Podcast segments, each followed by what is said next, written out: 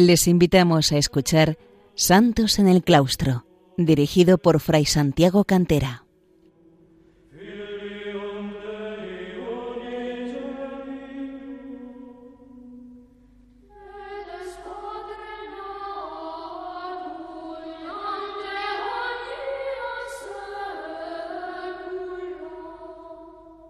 Queridos oyentes de Radio María, empezamos hoy otro programa de esta serie Santos en el Claustro de eh, Radio María. Y hoy voy a centrar mi atención en un monje anglosajón y obispo que murió mártir tras una larga vida consagrada a la predicación del Evangelio en las actuales Alemania y Holanda durante la primera mitad del siglo VIII. Es San Bonifacio, conocido por estos motivos como el apóstol de Alemania o de los germanos. Un santo también popular, pues a él se vincula la tradición del árbol de Navidad, como luego diremos. Como resumen de su vida y de las cualidades que desplegó en su misión, hay que destacar su gran energía, la dedicación total a la predicación y la actuación siempre acorde con los sucesivos papas, con los que mantuvo un constante intercambio epistolar para obtener una segura guía en sus dudas o dificultades. Es cierto que a menudo actuó en regiones que ya eran cristianas, al menos en teoría, pero alejadas de la práctica verdaderamente cristiana o incluso apartadas totalmente y vueltas al paganismo como una muestra de rebeldía política contra el reino franco. Por ello, su obra principal fue siempre consolidar el cristianismo, acabar con los restos del paganismo e idolatría, que a veces aparecían mezcladas con prácticas cristianas, y desarrollar la organización de la Iglesia en aquellos territorios. Su nombre de bautismo fue Winfrido, pero el Papa Gregorio II se lo cambió por Bonifacio, haciendo una traducción libre de su nombre anglosajón. No está de más señalar que este nombre latino significa aquel que hace el bien, un significado que encaja perfectamente con la vida de su portador. Winfrido o Bonifacio nació en el suroeste de Inglaterra, en el reino de Wessex, en torno al año 675, en el seno de una familia propietaria de tierras. Y siguiendo una práctica habitual en su época, a los siete años ingresó como oblato en el monasterio de Exeter, lo que le permitió empezar una cuidada formación intelectual que completaría unos años más tarde en el monasterio de Nursling, en el que ingresó ya plenamente convencido del deseo de consagrarse en la vida monástica. En esta abadía completó su formación intelectual, para la que demostró una muy buena capacidad. Destacó especialmente en el campo de la gramática latina y de la exégesis, siendo poco después maestro de la primera disciplina en su monasterio. Se han conservado algunas obras que escribió, buen reflejo de su alto nivel intelectual, especialmente dos tratados de lengua y gramática latinas y varias poesías, además de numerosas cartas que nos hablan de su personalidad y ardor misionero. Ordenado sacerdote a los 30 años, sintió la vocación misionera muy arraigada en esos momentos entre los monjes anglosajones. Una vocación que puede ser considerada la generosa respuesta a la misión que un siglo antes había evangelizado sus tierras, una predicación realizada por monjes benedictinos romanos, dirigidos por San Agustín de Canterbury, respondiendo al encargo del Papa San Gregorio Magno. Como dijo el Papa Pío XII en 1954, al cumplirse el duodécimo centenario de la muerte de San Bonifacio, nada lo detuvo, nada lo consiguió impedir, ni el abandono de su amada patria, ni los viajes largos y difíciles, ni tampoco los peligros de todo tipo a los que se exponía entre pueblos desconocidos. Había en su alma de apóstol tal vehemencia, ardor y tenacidad que no podía dejarse atrapar por visiones o lazos humanos. Y para cumplir con esta vocación misionera, San Bonifacio renunció a aceptar el, cargo de abad para el que fue elegido en Nurlis, en su abadía, iniciando así su primera misión el año 716, dirigiéndose a Frisia, la actual Holanda. Sin embargo, al poco de llegar a aquel territorio, tuvo que renunciar a continuar su predicación, debido a la fina oposición de un jefe local por la guerra que éste mantenía con los francos de Carlos Martel y que le llevaba a rechazar con violencia la religión cristiana que identificaba con el reino franco para él invasor. Pero este primer fracaso no le desanimó, ni mucho menos, y dos años más tarde fue a Roma para pedir al Papa Gregorio II un encargo misional y someterse a sus directrices. Este hecho refleja una de las características más destacadas de la obra misionera de nuestro santo. Se sintió siempre mensajero y legado de la Santa Sede, siempre en pleno acuerdo con el Papa. Siempre se dirigió a él para pedir consejo sobre disciplina y cuestiones pastorales, trabajando por la unidad entre la Iglesia romana y los pueblos germanos. Durante su estancia en Roma, San Bonifacio se entrevistó en varias ocasiones con el Papa, quien finalmente le encomendó predicar en los pueblos de Alemania situados al este del Rin, muchos de ellos todavía paganos. Las palabras de la carta del Papa encomendándole esta misión son muy claras en muchos sentidos, y lo primero que destaca es que respondía a una petición firme y reiterada por parte de San Bonifacio. El propósito que nos has manifestado, decía el Papa, nos muestra tu ardiente amor por Cristo, así como tu límpida claridad y probadísima fe. Nos exige que te utilicemos como colaborador para la propagación de la palabra divina, cuyo cuidado nos compete por la gracia de Dios. Por otra parte, insistía el Papa en que se trataba de una misión que siempre estaría bajo la autoridad suprema de la sede apostólica, a la que San Bonifacio había invocado. Por lo tanto, en nombre de la Trinidad indivisible, por la autoridad indiscutible del Beato Pedro, príncipe de los apóstoles, cuyo magisterio doctrinal ejercemos y de quien ocupamos el lugar en la Santa Sede, reconocemos la pureza de tu fe y orden, por la gracia de Dios, y que puedas verte pronto, con la ayuda de Dios, entre las personas que están presas del error y que enseñes con palabras de verdad la función del reino de Dios, el nombre de Cristo nuestro Señor. A partir de este momento, San Bonifacio mantuvo siempre el contacto con el Papa a través de cartas y mensajes o visitas que reiteró a Roma, y según su compromiso notificaba con detalle sus actuaciones, los logros obtenidos en la predicación y pedía consejo sobre los diversos asuntos que se iban planteando, tanto en lo referente a la administración de la Iglesia en estos territorios como respecto a las personas y la práctica de la liturgia. Y así lo manifestó el mismo Bonifacio años después, cuando ya siendo muy mayor explicaba al Papa Zacarías. Desde que tenía treinta años, bajo la familiaridad y al servicio de la sede apostólica, contando con la aprobación del sumo pontífice Gregorio II de, de, venerable memoria, me comprometí a informar al pontífice de todo aquello, feliz o triste que me sucediera, para que pudiéramos alabar a Dios juntos en momentos felices o refrescarme con su consejo en los desagradables y mantuvo este estrecho vínculo y mutua, confianza con los cuatro pontífices que se sucedieron en la sede apostólica durante su misión, Gregorio II, Gregorio III, Zacarías y Esteban III. Nada más recibir el encargo pontificio, San Bonifacio puso rápidamente manos a la obra, como nos dice un cronista de la época. Según el mandato que le confió el Papa, habló con los senadores, los plebeyos y los líderes de todos los pueblos con palabras inspiradas, proporcionándoles un verdadero camino para entender y la luz para la inteligencia.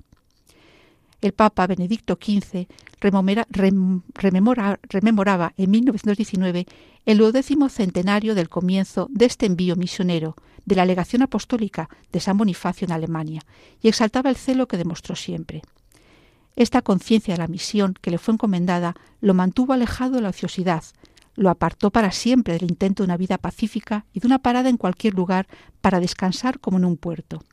Esta conciencia lo impulsó a asociarse a las situaciones más ingratas y las condiciones más humildes, con el único objetivo de procurar y aumentar la gloria de Dios y la salvación de las almas. Durante cinco años, San Bonifacio recorrió incansablemente las regiones del centro de Alemania, especialmente Turingia y Hesse, así como muchas tierras de Frisia, la actual Holanda, demostrando sus dotes organizativas, así como su firmeza en la fe y predicación, acompañadas de un carácter afable que atraía a muchas personas hacia él, pues hay que considerar que no sólo se centró en predicar el Evangelio a los paganos, el grupo mayoritario en este momento, sino que también devolvió a la comunión con Roma a los cristianos que habían perdido, incluso involuntariamente, el contacto con la jerarquía de la Iglesia. Cuando el Papa Gregorio II vio los buenos resultados obtenidos y considerando los indudables méritos de San Bonifacio, el año 722 le llamó a Roma para otorgarle la dignidad episcopal para toda Alemania, para que, como describía el Papa Benedicto XVI, así pudiera corregir con mayor determinación y devolver al camino de la verdad a los equivocados, se sintiera apoyado por la mayor autoridad de la dignidad apostólica y fuera tanto más aceptado por todos en el oficio de la predicación cuanto más parecía que por este motivo había sido ordenado por el prelado apostólico. Ya como obispo, San Bonifacio regresó a Turingia y permaneció allí hasta el año 735. Durante esos años extendió también su campo de actuación a la Iglesia de la Galia, que se hallaba en una situación de profunda postración en muchos aspectos, desde el clero hasta el pueblo fiel, con obispos poco preocupados por la labor pastoral mientras se entregaban a las intrigas políticas, y con la superstición campando a sus anchas en muchas zonas. En su proyecto de reforma encontró a menudo la oposición de parte del clero y de algunas autoridades civiles, aunque la llegada al poder de Pipino el Breve, aunque entonces solo fuera mayordomo de palacio del reino franco, cambió la situación, siendo a partir de ese momento un importante apoyo a la hora de promover la reforma. El medio principal que puso en marcha para ello fue la celebración de sínodos, cuatro en total, en los que se plasmaron sus ideas para mejorar el nivel moral del clero, restaurar la disciplina eclesiástica y reforzar la comunión con el Papa. Mientras tanto, en un nuevo viaje a Roma, el año 735, el Papa Gregorio III le nombró arzobispo de todas las tribus germánicas y delegado papal, con facultad para organizar la jerarquía eclesiástica en aquellas regiones, cargos en los que sería confirmado posteriormente por su sucesor, el Papa Zacarías. Hacemos una pequeña pausa musical y retomamos poco dentro de un momentito este programa.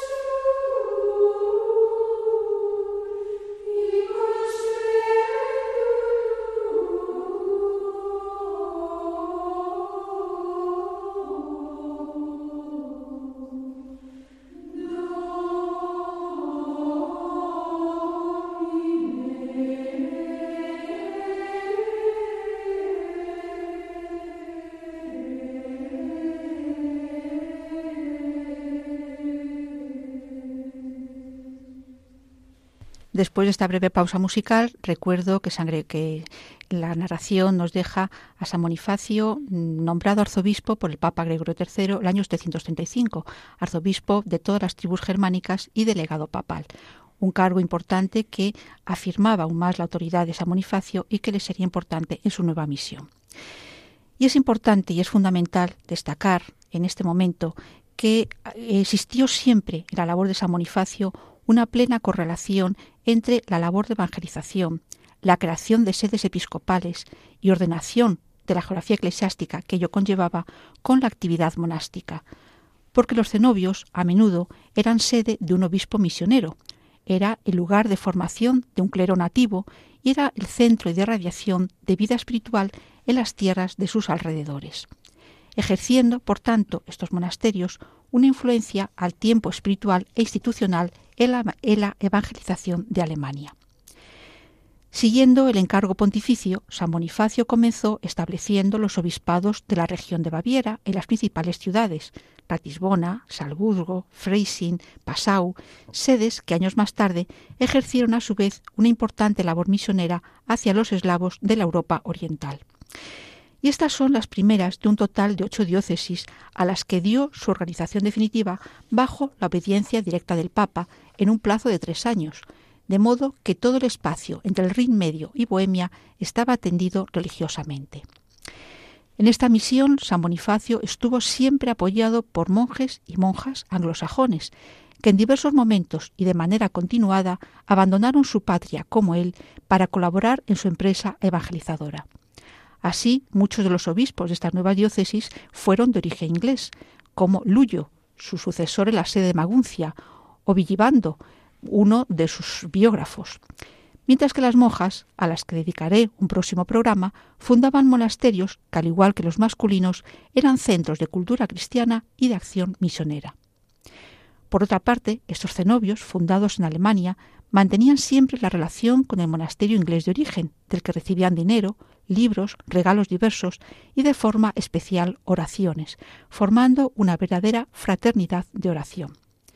En este sentido, podemos destacar la carta que San Bonifacio dirigió al arzobispo de York, Egberto, pidiendo que le enviara, para mitigar su tristeza por la lejanía de la patria, una chispita de la candela de la Iglesia que el Espíritu Santo ha escondido en las regiones de York.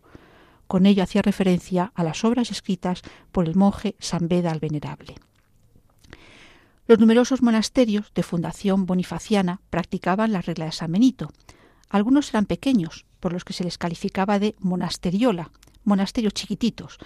Otros eran dúplices, es decir, estaban formados por una comunidad masculina y otra femenina, plenamente diferenciadas y separadas, pero bajo una misma autoridad, generalmente un abad, pero también podía ser una abadesa, y con cierta frecuencia lo fue.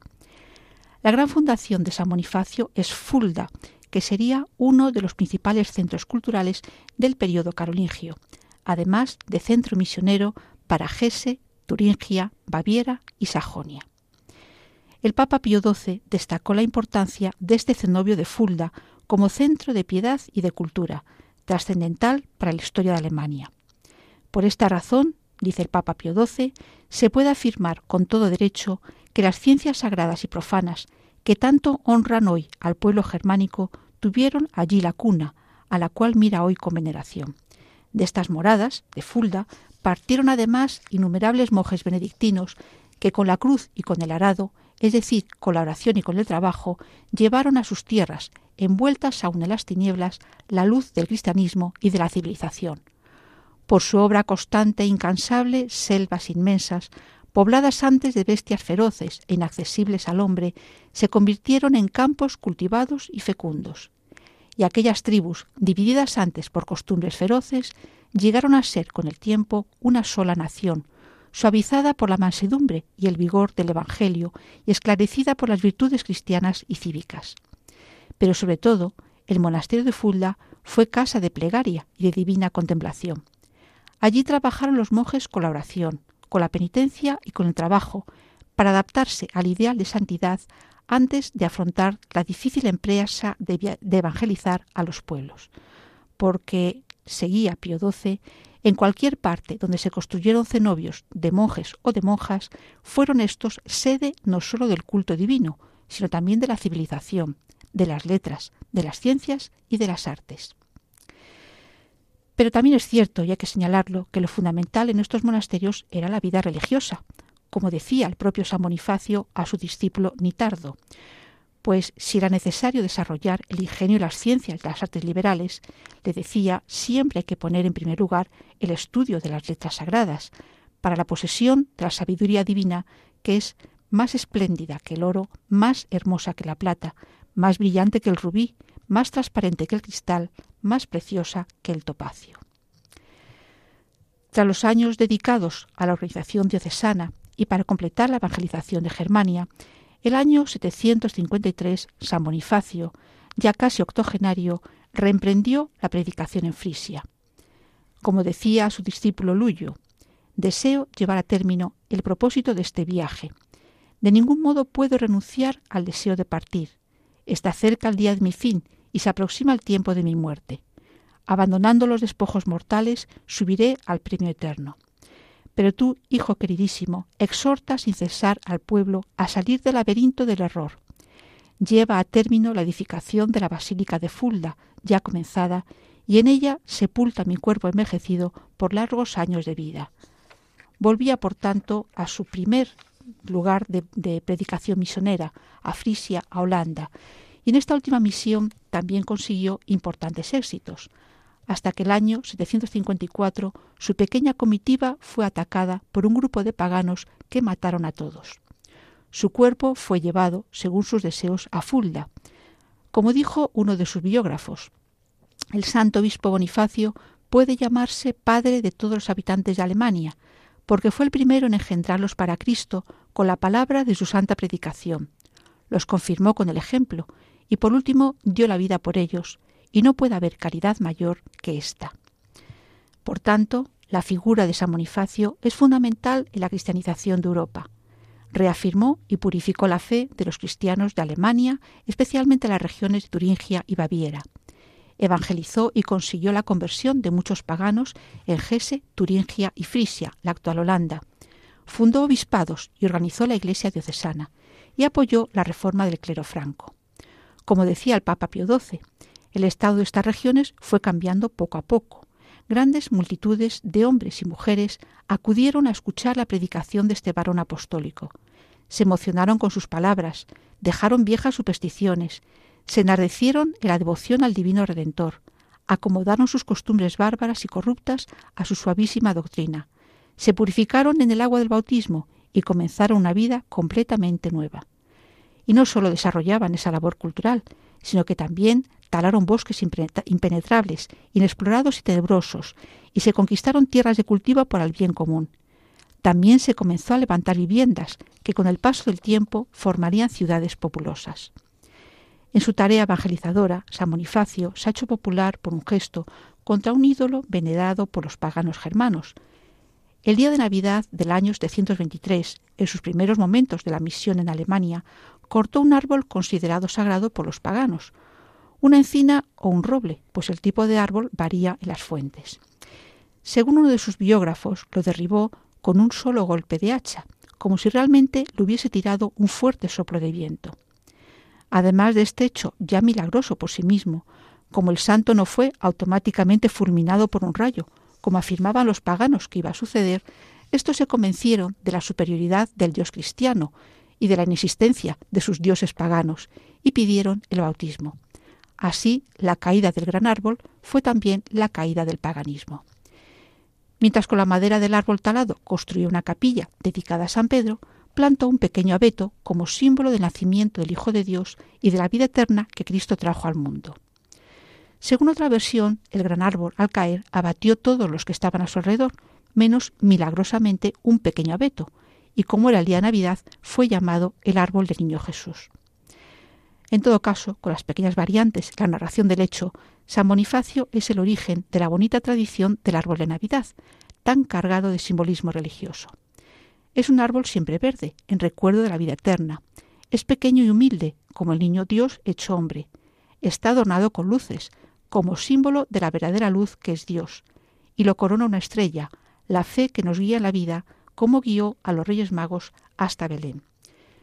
San Bonifacio es representado portando la mitra episcopal y el báculo de abad, y llevando en su mano izquierda un libro atravesado por la espada, porque narra uno de sus biógrafos que cuando iba a ser herido con la espada puso sobre su cabeza el libro de los Santos Evangelios, para recibir en él el golpe del verdugo y tener en la muerte la defensa de aquel libro cuya lectura tanto amó en vida.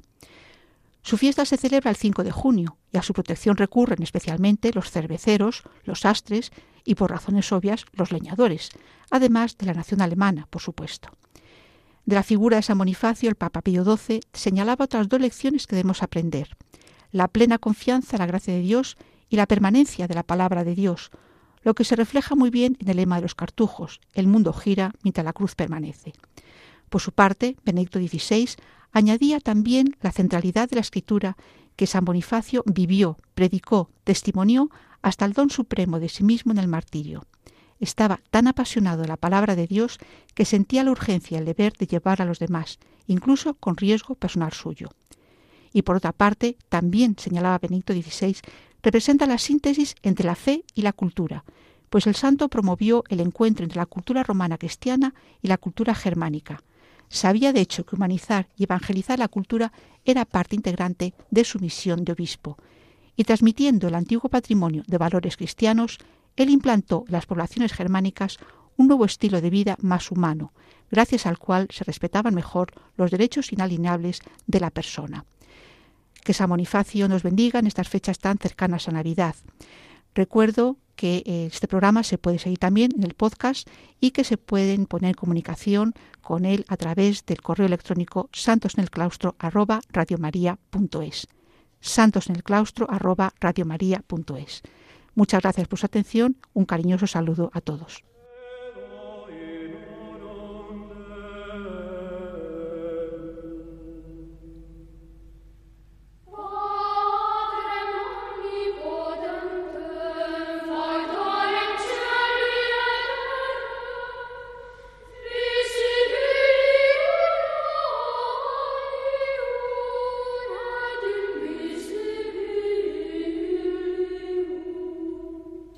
Han escuchado en Radio María Santos en el Claustro, un programa dirigido por Fray Santiago Cantera.